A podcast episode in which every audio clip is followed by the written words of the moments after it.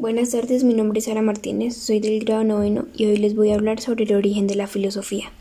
El primer origen de la filosofía es el asombro, la naturaleza, la vida.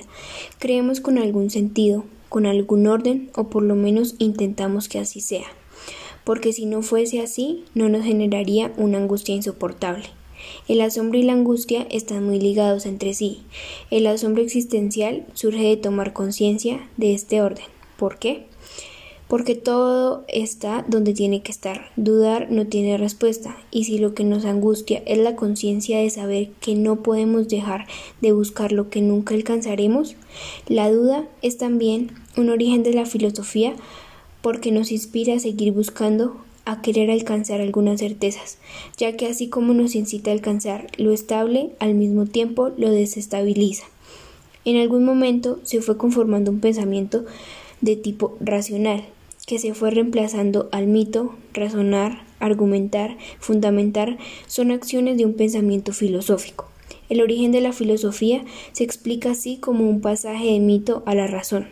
En la modernidad lo asociamos negativamente con un relato fantástico que confunde y genera adhesiones ciegas. Si la razón fuera otro mito, y si los mitos cuando rigen son tan poderosos que no los podemos visualizar, ya que funciona siendo que todo parezca razonable y ordenado. Hay una posición que sostiene que todo lo que el hombre conoce a través del pensamiento conceptual y del uso de la palabra nunca termina de alcanzar un conocimiento acabado. Se conoce esa postura con el nombre de escepticismo.